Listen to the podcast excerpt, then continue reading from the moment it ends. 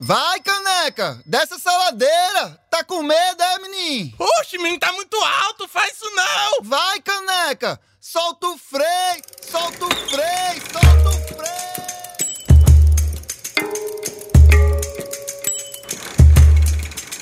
Olá, ouvintes da Rádio Frei Caneca FM. Está começando mais uma edição do programa Solto Frei. Aqui nós debatemos sobre mobilidade, bicicleta, gênero, sustentabilidade, democracia e muito mais. Se você tem uma campainha na sua bicicleta, toca ela agora mesmo, para todo mundo saber que você está antenado aqui no programa. O programa Solto Frei é uma produção da Sociedade Civil para Frei Caneca FM, a rádio pública do Recife.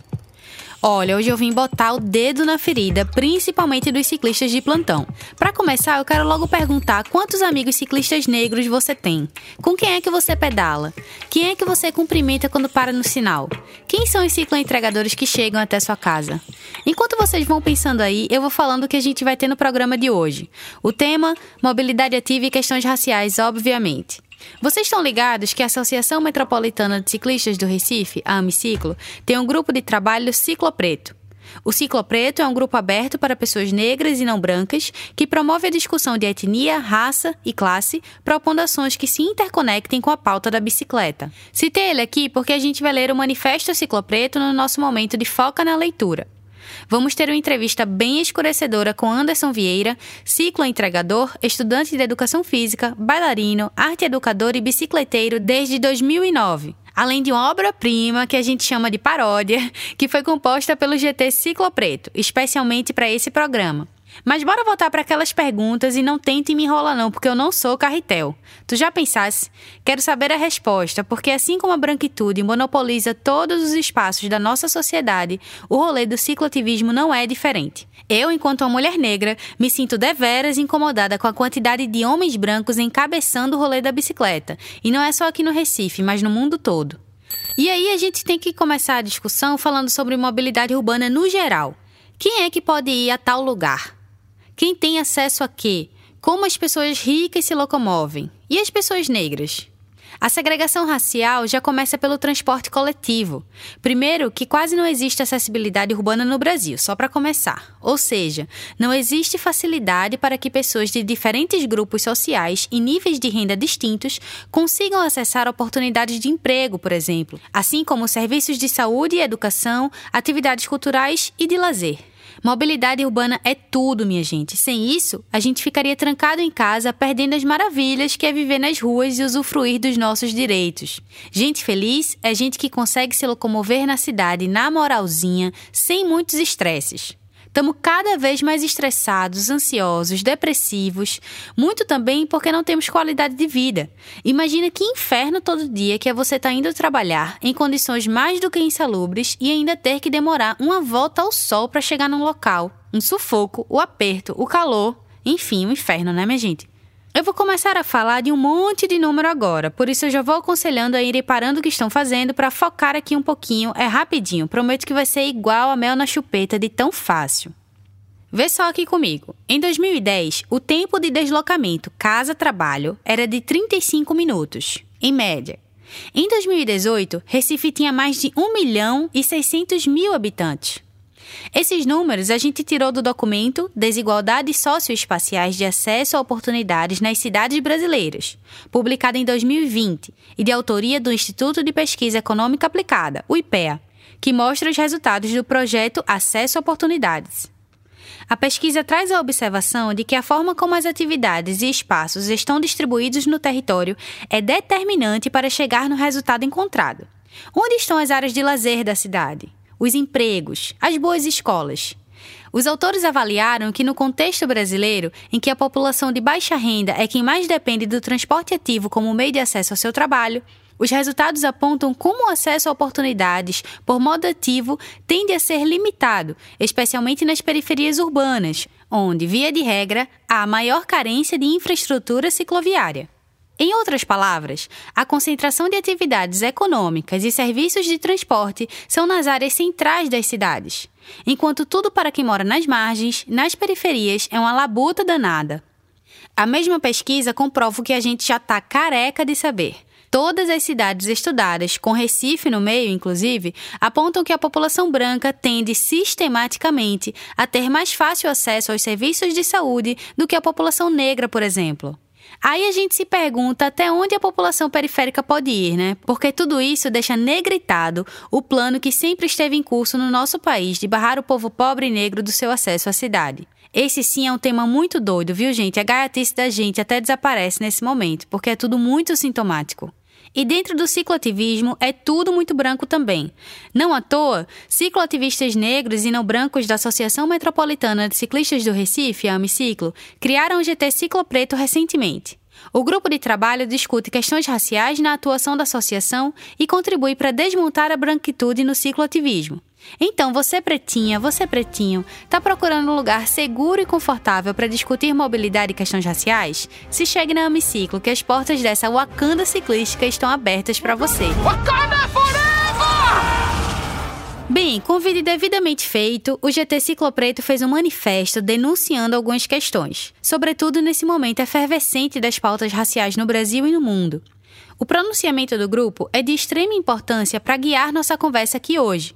Por isso, trouxemos só um trecho do Manifesto Ciclopreto para o nosso foco na leitura. Mas você pode acessar o texto completo em manifestociclopreto.homiciclo.org. Agora foca na leitura com o Ana Maim.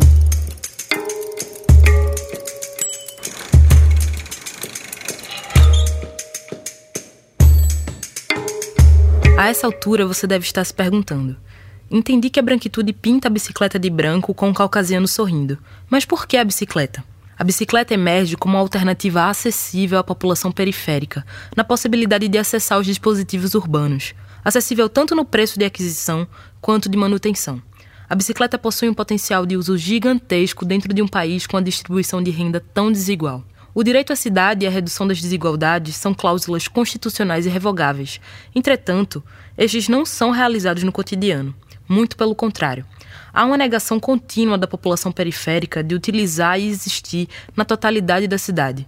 Numa sociedade em que os elevados números de mortes no trânsito, em que a segregação social, a poluição ambiental e a crescente privatização dos espaços públicos são consequências da política vigente, se promove a cultura da bicicleta como um instrumento de transformação social e política, onde são apresentadas as vantagens de sua utilização para gerar no público uma reflexão de como as cidades devem ser pensadas. Mas não devemos focar apenas na luta contra a estrutura carrocrata uma vez que o cicloativismo, ao se focar tão exclusivamente no combate à supremacia dos carros, nunca teve muito êxito em perpassar questões de raça, classe e gênero. Devemos pensar novas cidades levando em consideração os sujeitos em sua totalidade. Temos um processo histórico de construção e consolidação dos centros urbanos dentro de uma lógica que atende aos interesses da burguesia nacional, que utiliza o carro tanto como meio de transporte como objeto referencial de status para ser visto como bem-sucedido. Para tanto, as cidades foram reformuladas para atender tais interesses, passando por processos de embranquecimento populacional, gentrificação e expulsão dos negros para a periferia. Associado a isso, ainda há em curso uma estrutura que impossibilita o sujeito periférico e negro de alavancar sua vida, sendo relegado à pobreza como condição normal de sua existência.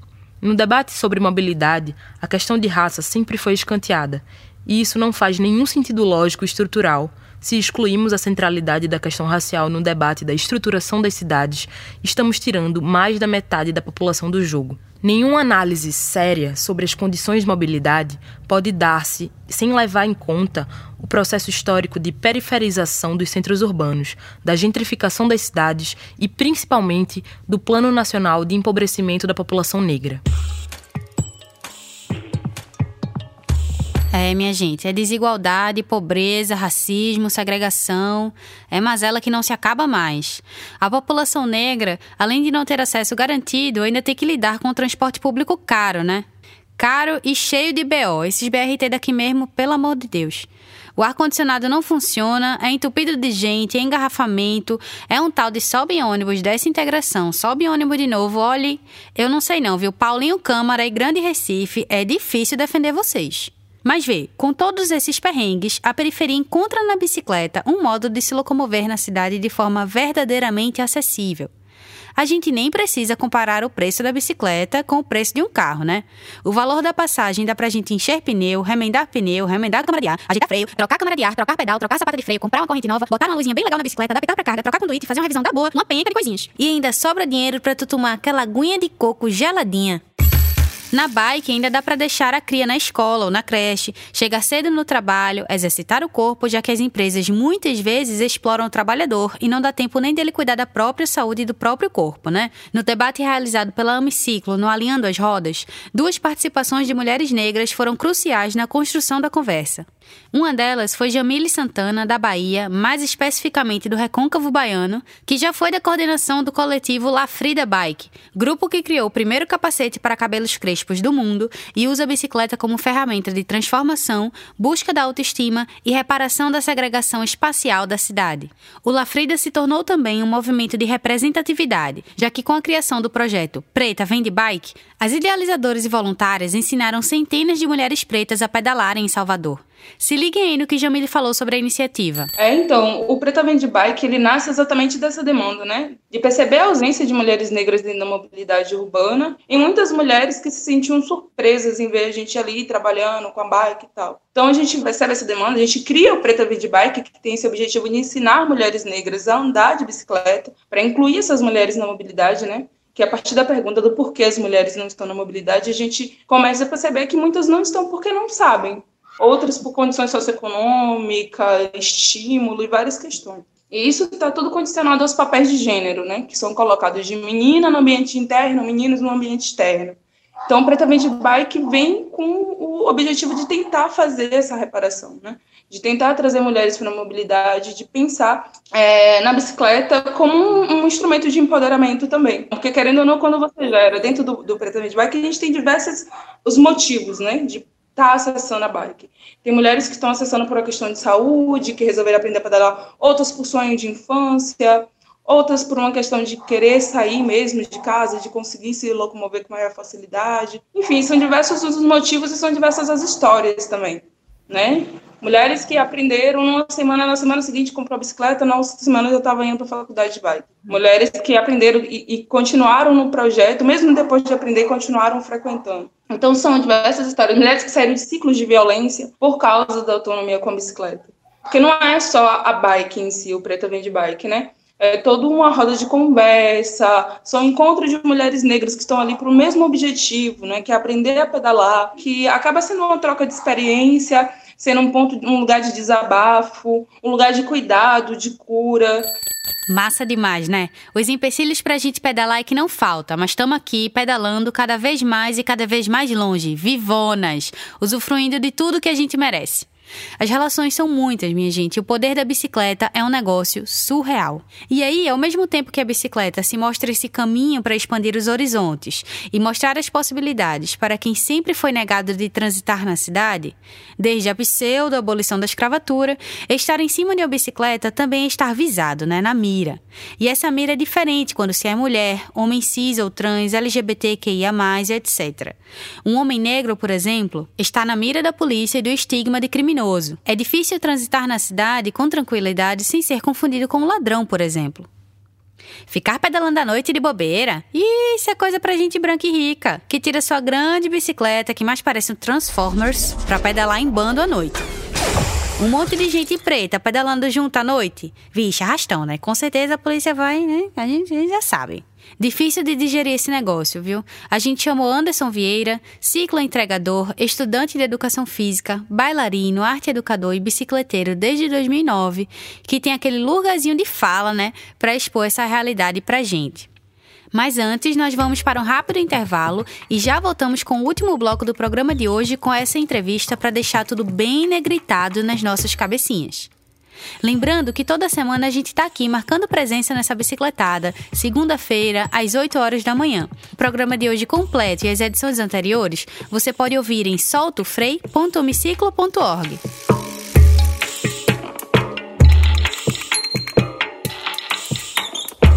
E aí, ouvintes da Frei Caneca FM, voltamos com o Solto Frei, o programa sobre duas rodas e na força do pedal. Hoje falando sobre mobilidade ativa e questões raciais. E como prometido, bora logo para nossa entrevista com Anderson Vieira, ciclo entregador, estudante de educação física, bailarino, arte educador e bicicleteiro desde 2009. Bem-vindo ao Solto Freio, Anderson. Obrigada por participar do programa. A gente estava falando no bloco anterior de como há desigualdade, inclusive no acesso aos espaços, e eu quero saber se contigo a bicicleta se tornou escolha justamente por essa razão. Tu pode contar um pouquinho de como foi esse encontro entre você e a bicicleta? É, bom dia, Tuane. É, bom dia a todos e a todas. É, minha relação com a bicicleta, meu primeiro encontro se deu na infância como toda, quase todas as crianças, né? Aquele sonho de ter a bicicleta. Até que em algum momento a minha família conseguiu comprar uma bicicleta para mim, que nem sempre é fácil, mas de certa maneira a bicicleta é acessível porque a gente pode comprar uma bicicleta que não seja necessariamente uma bicicleta nova ou muito cara. E aí, como uma questão de, de meio de transporte, ela surgiu pela falta de dinheiro quando eu fazia um curso a 10 quilômetros da minha casa e não tinha condições de, de bancar minhas passagens. E aí eu comecei a me utilizar da bicicleta que ganhei de um amigo, velha, para poder ir para esse curso. Massa.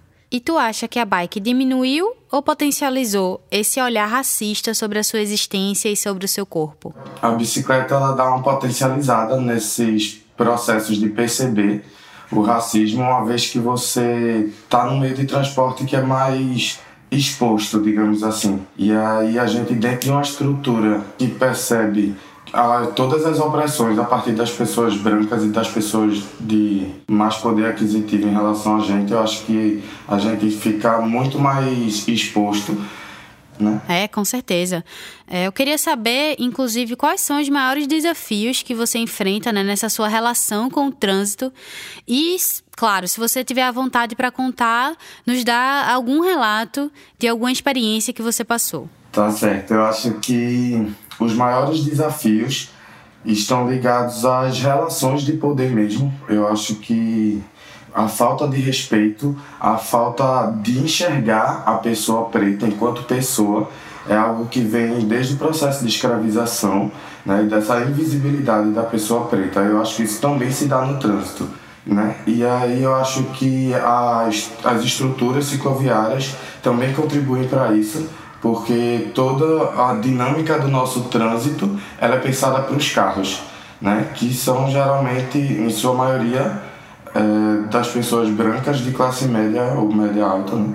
E aí, é, a partir do momento que a gente que é diminuído o nosso espaço, a gente não tem por onde circular, a gente fica exposto a todo tipo de imposição das pessoas sobre a gente. Assim, um caso que eu achei muito curioso foi quando uma vez eu precisei pegar um, um carro desse de aplicativo e o motorista estava contando pra gente que achava um absurdo os ciclistas estarem na rua porque atrapalhavam o trânsito e tal.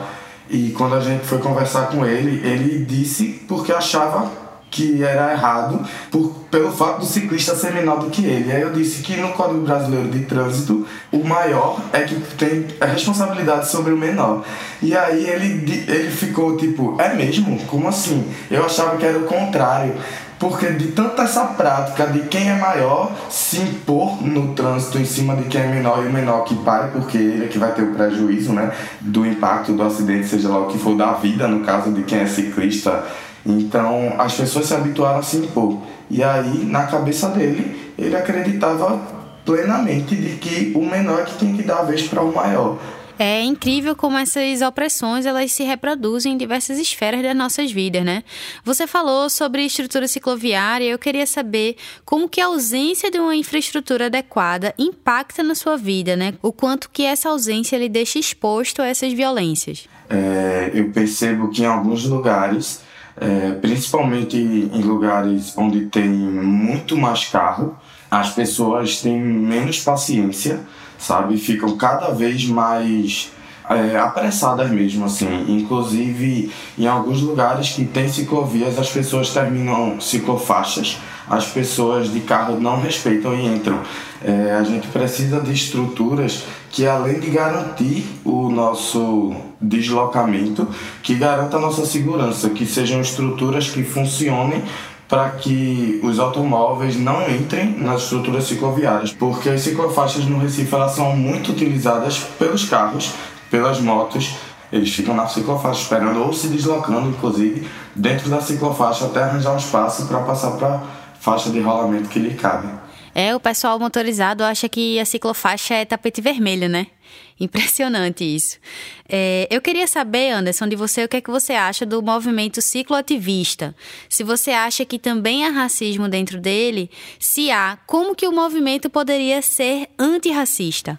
É, a minha percepção em relação ao cicloativismo é a minha mesma, a mesma percepção que eu tenho em outras esferas dos nossos processos de convivência mesmo assim, nossos processos de convívio sociais. A gente fala muito, hoje em dia se fala muito em dar voz às pessoas pretas. E eu fico sempre pensando que a gente não precisa que nos deem voz, a gente já fala, a gente sempre falou. A gente, o que a gente na verdade precisa é que as pessoas brancas ouçam né? E aí eu acho que a partir do, do ouvir de fato, né? Estar disposto a ouvir e refletir sobre é o primeiro passo para que o cicloativismo se coloque nesse lugar de também ser antirracista. Anderson, para a gente finalizar, eu queria lhe perguntar qual que é a cidade ideal para você. Como que seria uma cidade que te acolhe e te enxerga enquanto pessoa no trânsito e na vida? É, a cidade ideal, eu acho que seria uma cidade pensada a partir de um grupo mais diverso, sabe? Eu acho que a gente pensar a cidade, só botar para pensar a cidade, só as pessoas que se utilizam de uma forma, só um grupo único de pessoas, a gente vai ser, ter sempre uma cidade destinada àquele grupo específico. Eu acho que a gente precisa envolver ciclistas para pensar as questões de mobilidade, pessoas pretas para pensar as questões de mobilidade e raça, né? botar mulheres para pensar também as questões de gênero dentro dessas questões de mobilidade. Eu acho que ter um grupo mais diverso que contemple realmente a diversidade da sociedade é o que vai fazer a gente pensar numa cidade que abrace a todas e todos. Perfeito. Muito obrigada por aceitar participar do programa. Eu acho que foi muito enriquecedor para todo mundo que está ouvindo a gente aqui agora. Ah, eu que agradeço. Agradeço a, a tua, a Miciclo, a Freicaneca FM aí, porque esse projeto tá bem bonito e acho bem importante a gente estar tá falando sobre tudo isso. Obrigado. Conversa com Anderson trouxe a perspectiva de um homem negro transitando na cidade. E é por isso que a gente da Amiciclo está com a campanha Ciclovias Emergenciais Já, porque sabemos quem foi o trabalhador que não parou, que precisou ir ao trabalho, circular nas ruas e servindo quem teve o direito de ficar em casa garantido nesse contexto pandêmico que enfrentamos e que estamos encarando a rebordosa. É mais gente preta trabalhando com a bike e, consequentemente, mais suscetível a colisões e atropelamentos no trânsito. Inclusive, se você ouvir por aí acidente, já pode dizendo que o certo é colisão e atropelamento. Porque acidente é quando a gente derruba um prato no nosso próprio pé. Carro é uma arma em potencial, né? Já falamos disso aqui. Todo carro em alta velocidade ou com motorista embriagado está assumindo o risco de matar. Vez ou outra, colisão ou atropelamento é causado por falhas técnicas do carro. Não descartamos esse fato, lógico, mas a maioria das vezes é por pura irresponsabilidade dos motoristas. E as mortes no trânsito também têm cor. Segundo o último mapeamento das mortes no trânsito, de 2010, o perfil das vítimas atropeladas no Brasil, incluindo os sete tipos de colisões com pedestres, pessoas pretas e pardas somam mais de 5 mil do total de óbitos. Em seguida vem a raça branca, com mais de 4 mil óbitos. 445 dessa lista tem a raça ignorada. Depois vem as raças indígena e amarela, com 30 e 29, respectivamente. Enquanto isso, a pesquisa diz que o perfil dos ciclistas envolvidos em colisões e atropelamentos é majoritariamente negro e pardo. As duas cores totalizam 758 do número total de 1.513 óbitos. Infelizmente, não temos esse número atualizado, por isso imaginamos que esse dado deve ter aumentado consideravelmente de 10 anos para cá. Os números do Recife, reunidos pela Associação Metropolitana de Ciclistas do Recife, a Amiciclo, ainda não fazem especificação de raça na pesquisa de colisões e atropelamentos. No entanto, a associação consegue identificar os pontos mais violentos da cidade, como, por exemplo, as avenidas Governador Agamenon Magalhães, Avenida Norte Miguel Arraes de Alencar, Avenida Marechal Mascarenhas de Moraes e a Avenida Caxangá. Juntas, somam mais de 7 mil colisões e atropelamentos em cinco anos, ou seja, temos quase quatro atropelamentos ou colisões por dia. Agora, imagine a aflição do povo preto em andar de bike com medo de ser atropelado todo santo dia. A galera do GT Ciclo Preto da Amiciclo fez uma paródia denunciando essa experiência horrível de transitar ao lado de motoristas racistas. E hoje a paródia é na voz da nossa maravilhosa Uana Maim, que vocês já conhecem, né? Afinal, dividimos esse posto de locutora do Solto Frei.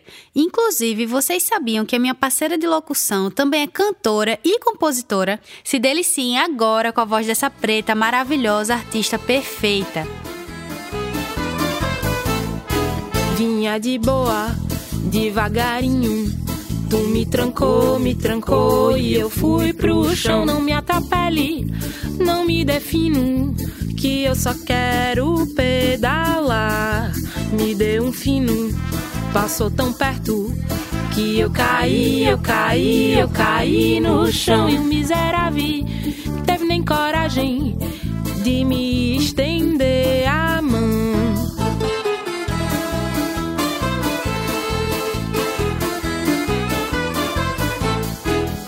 Olhou meus dreads, olhou meu black e me chamou, me chamou a seu marginal. Mas seu racista, deixe de pala, pare já de buzinar. O motorista branco racista. Não leve a mal, leve a mal, leve a mal, ciclista, também trabalho e eu não quero morrer, não.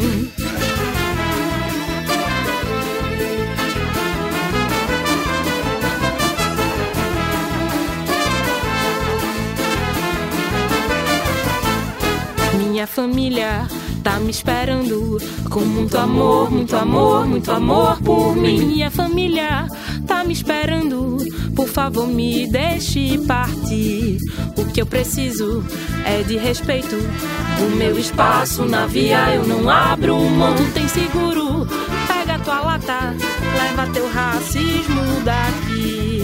Tu tem seguro, pega tua lata, leva teu racismo daqui tem seguro.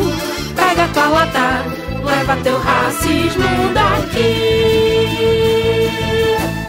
Bem, gente, é isso aí. Tudo que é bom tem fim e o programa de hoje, infelizmente, chegou ao seu destino final. O Solto Freio é realizado pela Associação Metropolitana de Ciclistas do Recife e coordenado por Gaia Penteado. Com produção de pauta de Rebeca Santos, roteiro de André Valença e Rebeca Santos e pesquisa de Vanessa Santana. Quem grava, edita e mixa o programa é Diogo Lopes. E na locução, eu, Tuane Teixeira. Muito obrigada por terem pedalado com a gente até aqui e até a próxima. O programa Solto Frei é uma produção da Sociedade Civil para Frei Caneca FM, a rádio pública do Recife.